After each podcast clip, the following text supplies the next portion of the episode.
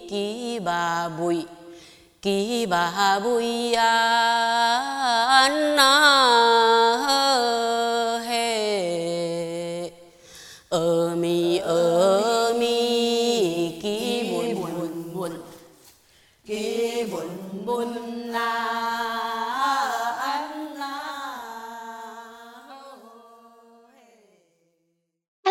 好，我是益如，欢迎收听这一期的《一起看世界》Podcast。我们过去在节目当中呢，曾经带大家关注过美国还有乌俄战争当中的族群议题，如何促进族群和谐，其实一直都是全球关注的话题。而最近教宗方济各访问加拿大，他第二天呢就来到了原住民族的部落区，针对过去教会学校百年来对原住民学生做出的伤害行为诚挚道歉。而回过头来检视台湾的族群关系，客委会从二零二零年全国原住民族日。就推出了客家向原住民族致敬的活动，有别于过去在威权时代对本土化的打压，台湾几十年来对本土化的文化呢，其实是非常的重视哦。但是我们在讲本土化的同时，不应该只有各自表述，其实应该有更多的接纳，还有欣赏，同时要互相的学习。所以，我们今天非常荣幸邀请到客家委员会杨长正主委来到我们的节目。跟我们的听众朋友来分享这个别具意义的活动。诸位你好，主持人好，我们听众朋友们大家好。我是客家 V M V 主任委员杨长正。好，其实我们知道啊，就是八月一号呢是全国原住民日，客委会为什么会有这个客家向原住民族致敬的活动？一开始为什么会有这样子的一个构想呢？我们想先请诸位来谈谈。其实我们客家乡亲所居住的地方，哈，呃，以现在的情况来说，大部分都跟我们原住民同胞非常的呃接近。像我自己的故乡苗栗狮潭，呃，就有赛夏族。我的外公啊，他以前住在部落里面，呃，所以呢，我的外公跟赛夏族也是结拜兄弟啊。那到现在呢，呃，我外公结拜兄弟的后代，我们还有往来，所以事实上我们在地理空间上是非常接近的。那当然在历史上哈，这个悲欢离合、恩怨情仇都有了哈。那我们一直认为说，呃，原住民日哈，应该是全国人的原住民日，而不只是全国原住民的日啊。所以我们觉得在这个时候，客家人呃，对于历史有一个。啊、回想哈、在现实上呢，呃，我们有一个关切哈、那也自我做反省，所以我觉得在八月一号全国原住民日的时候，如果我们能够向全国的原住民朋友来表达客家人的感恩感谢哈，啊，做一个致意，我们认为这个是对我们的族群认同有帮助，也对于台湾的族群关系的。啊，更进一步的这个融合哈，应该是有帮助的，所以我们觉得这是应该啊，我们应该做的事情。是是，其实我们过去谈到客家文化，很多的脉络呢，都是从对岸中国来寻根，但其实现在台湾更重视的就是客家民族在过去这两三百年哦，来到台湾之后，跟台湾本地不同族群的互动跟连接，所以我们想请诸位继续来跟我们的听众朋友聊聊这其中的演变。是，呃，当然，台湾早期移民的过程里面，啊、呃，从中国大陆啊，呃，广东、福建移民过来的汉人啊，陆续到达台湾不同的地方，因为生存资源竞争的关系啊，那也产生了像漳泉械斗、闽客械斗，那慢慢的哈、啊，也整合了这个社群，可是。呃，作为垦殖者哈，汉人呢，不断的透过货币经济也好哈，透过其他的方式也好，慢慢的成为台湾优势的这个族群哈。那这个过程里面呢，呃，一般的来说，所有的国家，呃，最后形成的优势而多数的族群啊，总是会以自己的文明为标准来建立一个新的秩序。那少数的哈 minority 就必须去配合这样的一个新的制度，所以我想台湾这几百年来所谓的开发史的背后，其实也就是台湾的原住民族被迫需要去适应一个新的外来文明哈，这样的一个艰辛的啊过程了哈。所以我想，呃，在这个意义上，我有一个讲法哈，就是汉人啊都不知道自己是摆浪了啊，所以我觉得一种对自己的呃，在台湾的族群关系的反省里面，每一个族群都觉得自己是受害的啊，对，那都觉得自己在历史上某个时候自己的文化是受到打压的哈，那事实上我们就比较没有去看到说。在历史上某个时候，我们是优势的，是强势的。那么，因为我们的存在，也让相对的弱势、少数的族群或是文化，哈，其实也受到挤压。所以，我觉得我们需要去提倡这样的一个我所谓的“白浪史观”啊，用新的角度去看看，呃，除了我们的族群的自觉，让我们去看到受压迫的一面，啊，如果看到更完整的，应该也是看到说谁啊。又是在我们的优势里面，可能也是受到压迫的。这种两面的反省，我觉得是台湾族群族群关系啊、呃、非常核心的一个课题。其实主委刚刚讲到这个，我自己很有感触，因为呃南美黑哈嘎宁啊，我也是客家人，所以我的客家话没有讲得很好。那我为了准备今天跟主委的这个专访，我特别去请教了我的父亲。呃，就是我们家的这个迁移史，因为我们家是住在新竹的关系，然后我的爷爷还有我爷爷的父亲，他们就是住在沙坑那边。但是后来我爸爸跟我说，其实我们家一开始是在桃园，但是呢，就是因为呃一开始大概是在几百年前，跟当地的原住民就是呃有就是为了争抢资源跟土地有一些冲突，那后来就不断的搬家迁徙，最后才来到了这个。呃，关系这边，所以刚刚听主委这样讲哦，其实我们在思考，就是如果我们用我们家族自己的角度，会觉得说，哦，可能是因为有遇到了一些冲突，但是其实就原住民的角度会觉得，哎，可能是我们去侵占了人家的家园，所以我觉得的确两边互相的了解，在这个几百年之后，作为后代子孙，如果有这样的一个机会。互相去了解这个脉络，我觉得真的是一个非常珍贵的事情。所以想继续跟竹委请教的是，今年的这个客委会啊，特别推出客家向原住民致敬的影片主轴，很特别，是在这个客家山歌里头的原住民声音有听得到，让大家非常的惊艳哦。原来客家与原住民的文化是有一些相似，甚至是好像可以相互融合之处。所以呢，是不是可以请主委也来跟我们的听众朋友聊聊这个影片想要传达的意念是什么？是我们今年的这一支片子，主要是透过音乐的对话哈，来呈现两个族群之间呃文化上的这种呃 DNA 的交错了哈。那主要是我们用啊、南部六堆客家的半山谣来跟。马卡道的旗语歌哈，那这两个族群的音乐，其实在很多的特征上面啊是非常类似的。那我们南部的老一辈的客家乡亲也都记忆得很清楚，说半山谣其实是来自于平埔的这个民谣哈，那发展出来的。所以其实我们南部客家的山歌啊，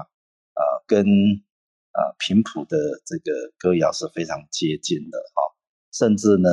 呃，像在有一些的南部的山歌里面，它结束的地方也有火害有啊这一类的这样的一种啊发音的习惯哈，所以我们就是透过两个客家部落跟马卡道部落啊，他们围成圈在唱自己的民谣的时候，我们用穿插的方式让他听到。让我们听到啊，两个音乐啊，其实是同一种声音，然后生活在同一块的土地上。好，除了这个影片之外啊，其实呃，我们继续呃，承续这个主题，就是客家向原住民族致敬。在这个呃，客委会的会徽上面，其实每年也会有一些充满创意的设计，包括之前我们看到融入了泰雅族、排湾族还有布农族的元素。我觉得这个真的是蛮蛮让让人惊艳的，就是说，呃，我们要怎么样去把这个文化融合，而且是在这个织布上面的一些元素去把它做一些调和。所以这个部分呢，也请主委来跟我们的听众朋友聊聊，就是说，哎，我们每年这个客委会哦，在会徽上的设计，怎么会想到说，哎，其实是可以把原住民族的一些文化概念一起把它融合进来？至目前为止，我们就是一直以对话这个概念，跟感恩哈、致敬这个概念哈，来推动客家参与全国原住民日。像第一年我们拍的片子，其实就是台湾各地非常美丽的客家庄的土地。那么美，那么美丽的乡土，每一寸原来都是原住民的土地。所以我们把原住民的地名跟客家的地名一起呈现在这个美丽乡土的画面上。那么那一年呢，我们就把我们的会徽哈，原来上面是一个呃客家伙房屋顶的造型哈，底下原来是有一个圈代表我们的团结。那我们就把底下这个圈呢改成了。泰雅的祖灵之眼。那去年我们是强调，呃，过去在开发的过程里面，啊、呃，原客啊共同新修了非常多的水利设施，让我们哈、可以有水源灌溉，那种植粮食，能够安居乐业，在这一块土地定下来。那全台湾很多地方都有这样子原客共同开发的水圳啊。那么，呃，去年呢，我们的会徽里面，我们是结合了台湾族的国宝哈，他的刺绣的作品，啊、呃，以这个啊电脑马赛克的方式来呈现哈。那今年呢，呃，我们啊、呃，除了刚才讲的影片的呈现方式之外呢，我们把布农的这个啊织绣哈，跟客家的去做结合。所以，我们今年的会徽里面，我们用布农的这个刺绣哈花样啊做主题。那同时呢，啊，我们也在我们的海报里面，把客家的编织跟布农的编织编织在一起哈。那我们希望透过这样的一个方式，让大家看到说，我们彼此之间的文化 DNA 本来就是交错的。我们应该有更多的共同点，应该有更多的交流对话的机会。那么，我们用这样的一个方式来表达对原住民族的敬意。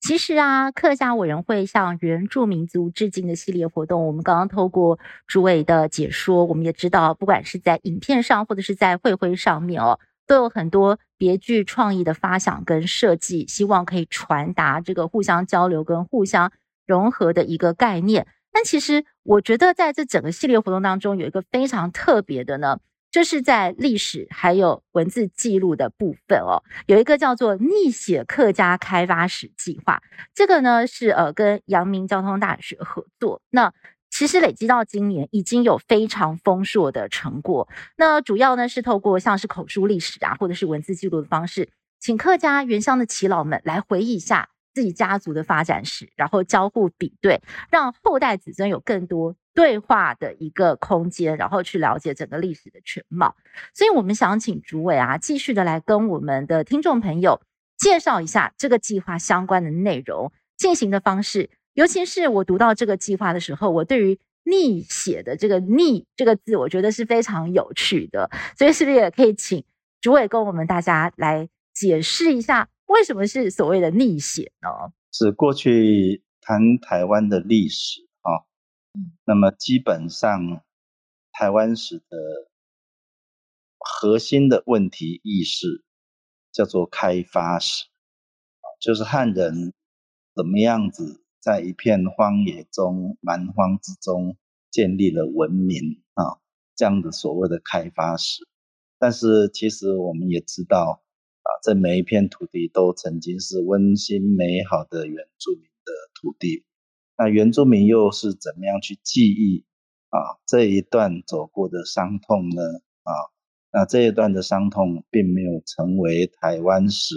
里面的一个课题，所以我们检讨认为说，呃，我们很喜欢讲的这些开发史，去讲到呃闽客祖先如何筚路蓝缕、移起山林这样的一个过程里面，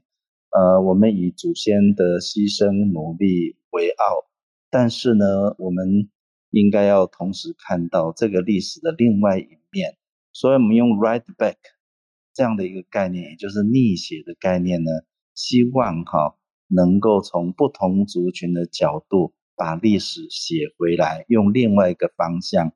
如果讲的严肃一点哈，汉人的开发史，也就是原住民的被侵略史啊，被掠夺。当然，这侵略的过程，有的也许是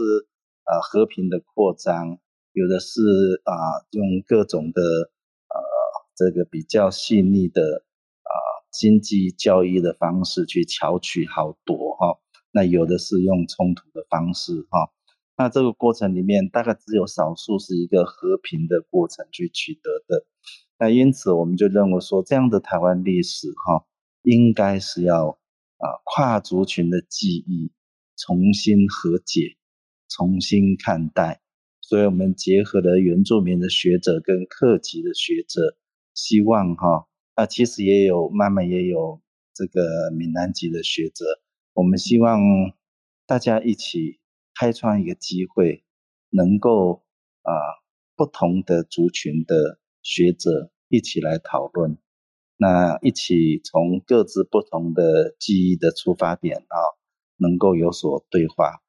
那我不敢说这个目前为止的成果，因为最近就出书了哈。我我不敢说这个成果是丰硕的哈，但是我认为是一个非常好的开始哈，因为我们终于开始用跨族群的角度一起来重新啊这个书写跨族群台湾人共同的记忆哈。我想呃这一个起点啊，未来成果会继续的受到挑战，可是。呃，就是这样的一个对话过程，或是挑战过程。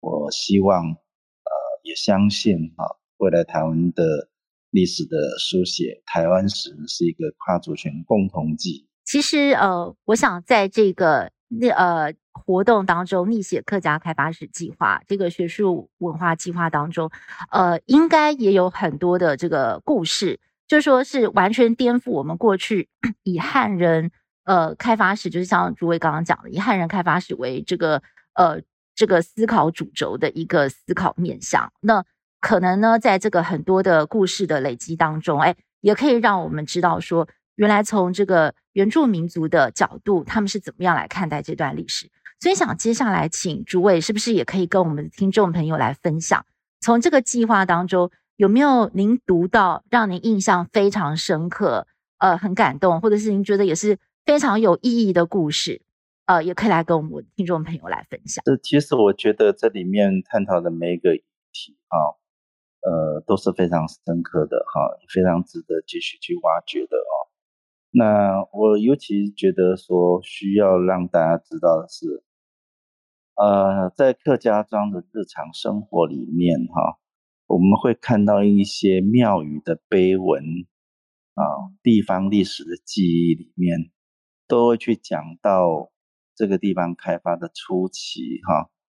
我们会用到生番出没这一类的概念，生番为害啊，甚至丑类为害哈，这些概念。那早年的人有这样的一个概念，我们可以理解。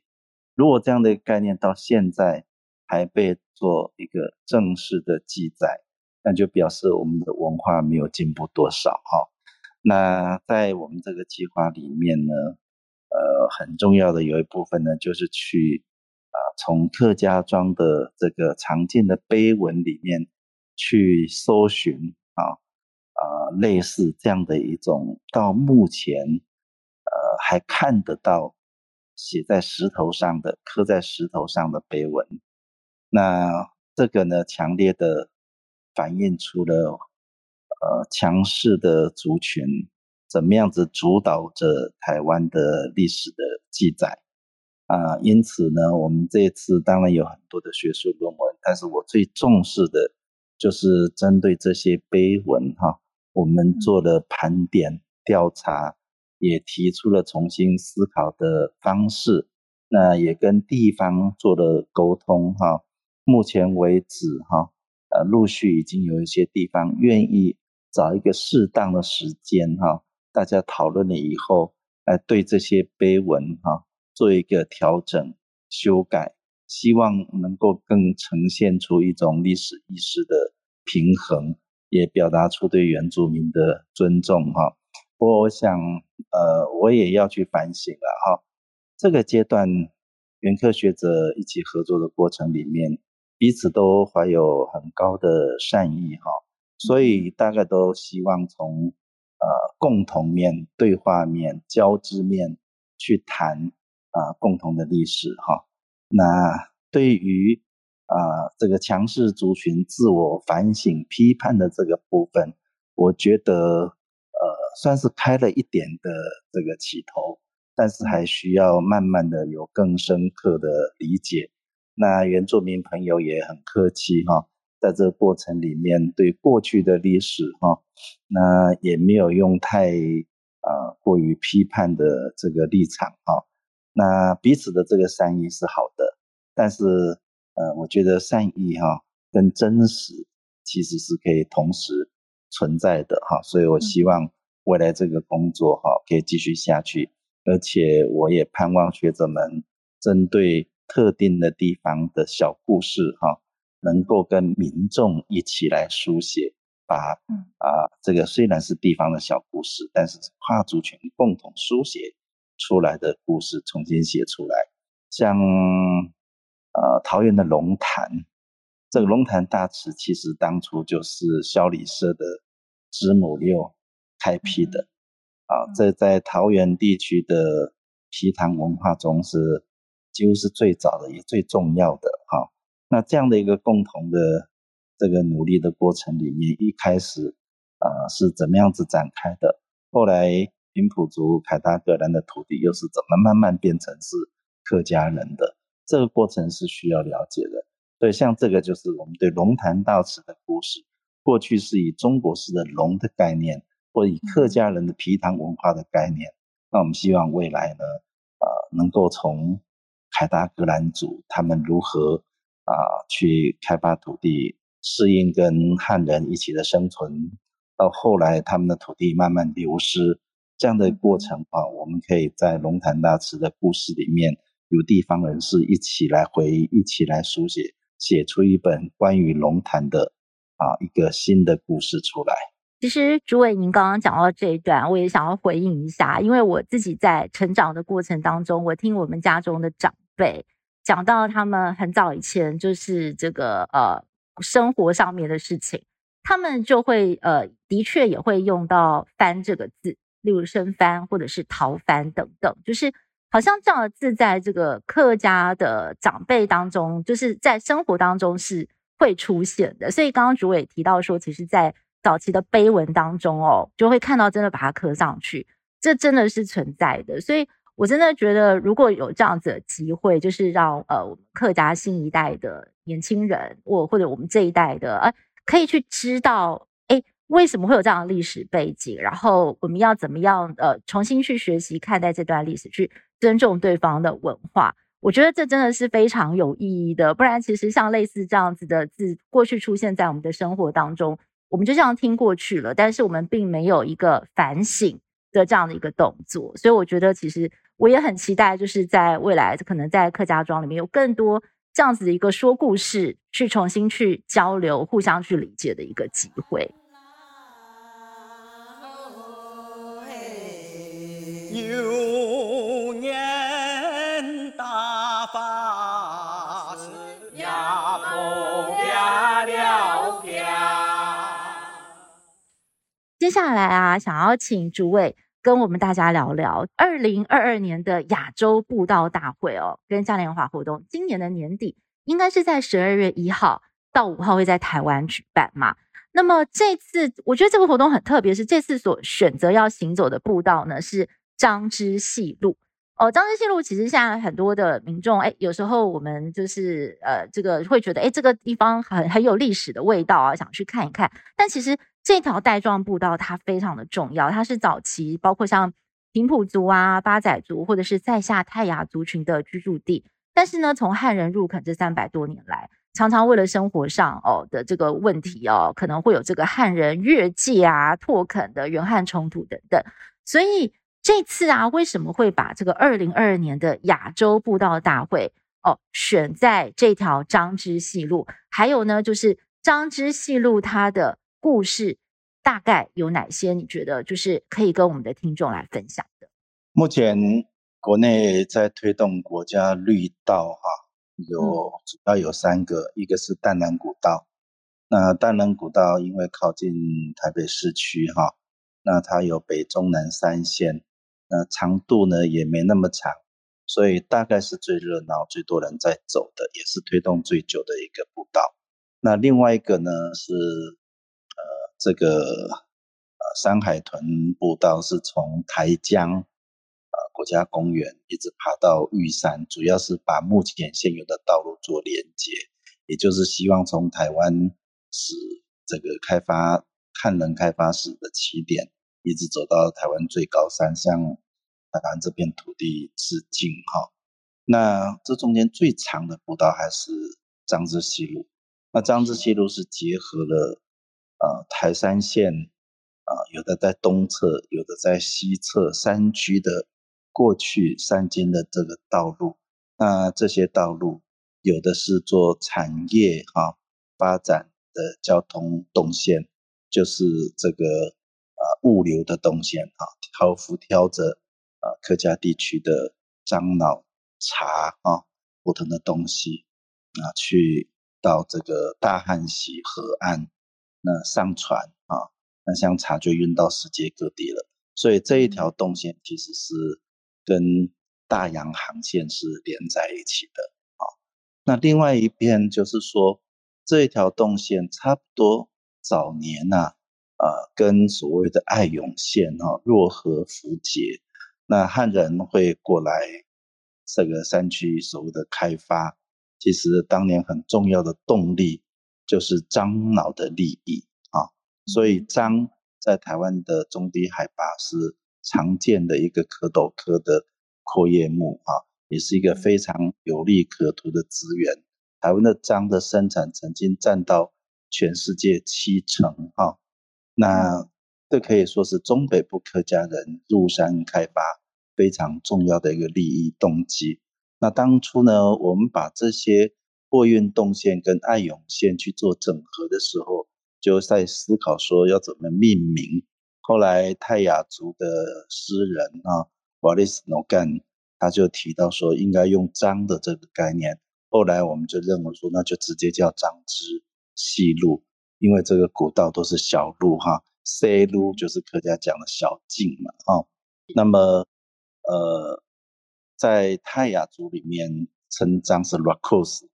那在塞夏族是 Raknus，所以呢，我们就把它叫做 Raknus 啊，把泰雅跟塞夏的音合起来，再加上客家话是 Raknus 细路。那我们目前在英文名称上就用 Raknus 细路这样的概念在国际上推动。呃，我们认为这是展现台湾历史一个重要的特色，也是我们向这个族群冲突的历史中的遗憾、悲欢哈，呃，表达我们的啊一种敬重哈，跟致敬跟回忆哈。所以这一次的亚洲步道大会，我们认为说，呃，这一条是最能够去表达出跨族群关系。跟一个历史反省致敬的一条动线，所以我们就选择了这一条路，也希望在这个过程里面，把台湾长城步道的这样的一个新文化，慢慢的去形成。目前在健行界、登山界这一条路啊，其实是知名度已经蛮高了。我们希望未来越多的年轻人啊，把这一条路视作是成为一个台湾人。啊，所需要的一个人生必有的壮游路线。嗯哼，OK，有点像是我们要来登玉山的感觉，就是诶大家会想在台湾要登玉山。那以后有另外一个，就是嗯，在台湾我们一定要去走走过一次张之细路，透过走张之戏路的洗礼，让我们对于跨族群的历史更深刻的体会，也对于这块土地啊，它真正的内涵啊，有深刻的体验。是的，好，那呃，接下来啊，就是除了呃上述的这些精彩的活动，其实。还有很多，就是像包括说这个呃财团法人客家公共传播基金会哦，有个非常知名的行动广播叫做“讲客号”。那今年呢也会参与客家向原住民族致敬的相关活动，像是会前进花莲县玉里镇，或者像是屏东县春日乡的这些原乡部落，让大家很期待哦，会擦出什么样的一个火花。另外哦，还有一个我觉得也是很特别的。就是结合客家籍跟原住民籍的选手们的三对三篮球赛，而且这个篮球赛呢，鼓励台湾的新住民也可以参加。接下来想请诸位跟我们聊聊，呃，这些我觉得这些活动它是很很很有创意的。那借着让不同的族群相互交流，其实希望这些活动可以达到什么样的一个效果？呃，其实我们就是想要呈现出一个基本的思考哈。台湾的客家历史文化里面，大概原住民的经验是不可能切割的，所以我们把台湾客家成长过程里面的原住民元素哈，跟记忆哈，能够啊更多元的去呈现出来。那像原客三对三，嗯啊那个青少年的篮球赛。那就是因为盐山在中央山脉脚下，啊，差不多也就是台山县沿线的这些重要的市镇，都有很多山上的孩子下到山脚下的市镇里面来读书啊，那寄居，那么他们面临着青少年成长的适应，面临着离家哈的这个适应，面临城乡生活不同的适应哈。更重要的是，其实哈，就像刚才我们前面提到的哈，呃，汉人到现在其实都还在常常讲烦内欢啊这些字，所以我们这些孩子其实同时的还要面临着族群歧视的一个适应啊，所以对这些孩子来说，这是非常辛苦，人生中非常艰困的啊一段经历，所以我们希望说。呃，在盐山的市政为主来推动啊，原客三对三这样的一个青少年篮球赛。我们的规定是说，啊，一组大概五个人啊，至少要跨两个族群以上啊，欢迎不同族群都一起来参加。当然，我们的主题还是原客的孩子们。我们希望透过这样的一个比赛训练参与的过程，大家能够成为好朋友，成为队友，成为一个 team。在一个 team 里面有互相的认同，爸爸妈妈们组成后援会，也有一个互相的认同，就是我们创造一个过程，让原住民的孩子还有他们的家长们，啊、有机会有实质的更多的面对面的接触，而不是一些传闻、一些刻板印象，在这种人跟人的接触里面，啊，去真正的能够互相的接纳、了解。甚至是相互的这个学习哈，那刚刚讲到的呃讲课号是我们国家传播公共传播基金会哈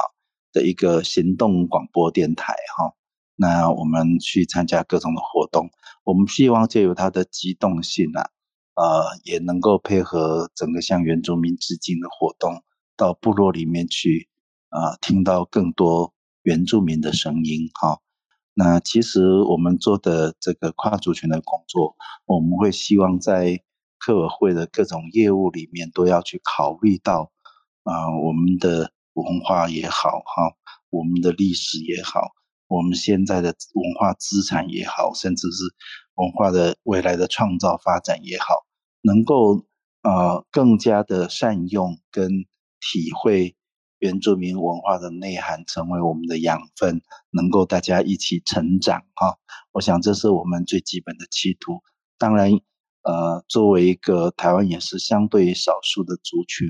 呃，其实我们也一直认为说，客家文化不是客家人自己的，客家文化应该是整个台湾社会可以共同享有、共同一起来创造发展的哈。所以同样的态度，我们也对原住民文化也是采取这样的一个认知。那希望我们在这个推动的过程里面，我们自己也能够慢慢学习到一些更好的方式，也希望透过这个过程带动说整个社会，不只是原客之间的关系的这种啊、反省或是对话哈，呃，能够更推广到说所有的族群、跨族群之间的更多的对话，在台湾的公共领域呈现更多跨族群的文化特色。主委讲到文化哦，呃，我们接下来就来聊一聊在这个。客家族群当中有一个非常重要的传统文化，就是所谓的平安戏。那这个带有客家文化色彩，平安戏它又叫做收东戏嘛，就是好像是每年这个呃秋秋收之后，就是要谢神的一个活动啦。我爸爸跟我说，他小时候常常会去看，这样都是在那个庙的前面会做这个戏，这样。所以这次就是这个客委会哈，也把。这个非常有客家人特色的平安戏带进原乡表演，那要如何的来跟向原住民致敬的活动来进行结合？这个部分是不是也可以请诸位来跟我们的听众朋友一起来聊一聊？是，正如同刚刚主持人所讲的哈，嗯，平安戏或者是收东西，我们的秋收之后哈，感谢天地给我们风调雨顺，能够丰收养活。一家人哈，那么让我们生存下来啊，这是一种人类原始的情感，在丰收之后表达一种感恩哈。那其实呃，我们就认为说，我们可以有一片土地，让我们辛勤种作有所收成，除了要感谢天地之外啊，那原来的地基主哈，也就是。啊，这块土地以前的主人原住民哈、啊，也应该成为我们感谢的对象。所以呢，我就想起我们小时候看收东西、平安戏的时候，我们赛夏族的朋友有时候呢也会啊，因为我们彼此会邀请去看戏，请人家来吃拜拜哈、啊。那所以。我们后来就把我们历年本来例行都会跟地方合作办，大家来看收东西这样的一个活动的时候，我们就请地方说，那你们也可以邀请自己部落附近的原住民朋友哈，耆老来看戏啊。那我们安排一个最好的位置啊，那能够啊一起吃拜拜。啊，能够一起啊分享这个客家文化的饗宴，那主要是希望透过啊这个平安戏的过程里面啊，来表达对于邻近的原住民朋友们的感恩。其实这就有一点像是美国人的感恩节的那个味道。所以我们希望说，那既然是那么在地的一个活动哈，那我们就邀请在地附近的原住民来看戏。那所以这个是我们过去就在进行的，大家来看收东西这样的一个每年都是例行的活动里面，我们希望让它也富有一种族群之间互动的意义，来表达出我们的感谢。嗯，对，主委您刚刚这样解释说跟美国的感恩节很像，我相信我们的听众朋友就听懂了哦。而且我觉得呃蛮感动的是，其实。今天的这个访谈过程，主委很多政策上面的发想跟推行，是跟你儿时、你童年时代，就是说在这个呃客家庄里面，跟原乡的朋友们这个友善的互动建立起来的友谊，然后你在现在这个政策推广上面把它融进来，希望能够呃让这个原客之间能够有更多的了解跟互动。所以最后啊，其实呃，我们也来谈一下，毕竟我们这个节目其实也是呃，跟这个国际上面的时事哦，我们常常也会有一些关心跟连接。我们常常说，在在地的事情也是国际的事，国际的事情其实也是在地的事。那重视原住民的文化，提倡不同的族群和平共处，其实是目前全世界都在努力的目标。但是我们也看到了，即便到了二十一世纪。族群冲突时有所闻，在美国我们也常看到，这是非常到今天都是很严重的问题。那在台湾，我们或许觉得族群之间哦，生活习惯啊、想法上虽然有些不同，但是相对我们看到其他国家的状况来讲，关系上是相对比较和谐的。所以最后想请诸位呃跟我们聊聊，您自己怎么看台湾多元族群的共存跟挑战？未来还有哪些可以努力的空间？还有呢，就是包括了呃台湾像是新住民，是不是也是台湾需要关怀的族群？以及呢，客委会除了向原住民致敬之外，未来还没有可能有更多跟其他族群之间的跨界交流，也就是我们现在很流行用的 cross over 这个字。当然，我们会选择向原住民致敬，哈，是因为在台湾的族群结构里面，基本上客家相对于闽南，我们是比较少数弱势啊。那相对于外省，哈。那虽然外省人口也不多了哈，但是过去的政治经济的结构里面，呃，外省人的这个文化优势哈也是比较明显的，所以我们认为在族群关系的反省里面，很重要的就是，呃，向比较弱势、比较呃少数、相对少数的这个族群。去表达我们在族群关系上的一个反省啊，所以我们优先的选择了这个原客的议题。当然，我们也不排除，就是说未来我们有更多的思考。像目前我们今年就是针对啊这个彰化以南到一直到嘉南平原，啊这一带有很多的所谓的扶老客哈。那其实呃当地的概念叫做客底了哈，客对啊。那这样的客底的渊源，其实也是促进民客文化对话一个很好的元素。那我们先去鼓励地方对于客底文化的探讨、认知啊。那这个是我们正在准备做的一个工作哈。那我想，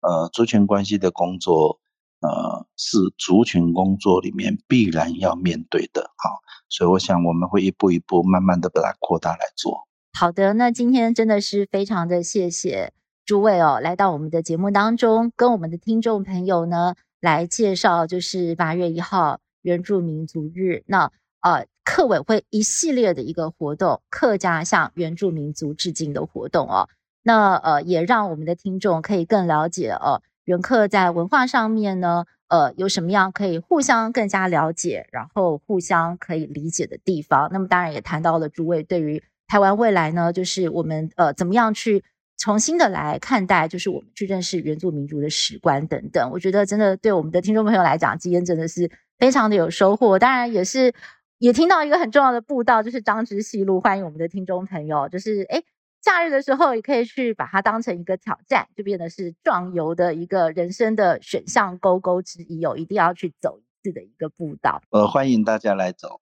欢迎大家来看一看。呃，原客共同生存的土地。OK，好的，那我们今天再次的谢谢诸位接受我们的访问。那我们也欢迎我们的听众朋友，如果您有任何的回馈的话呢，也来欢迎来到我们的脸书粉砖还有 IG 上面留言。也不要忘了每个星期天晚上台是新闻台一起看世界，我们电视版也会为大家 follow 这周当周最新的国际时事。那我们一起看世界 Podcast 就下次再会喽。再次谢谢诸位，谢谢各位听众朋友。对啊，安子 C，安子 C，安子 C。暗自 say。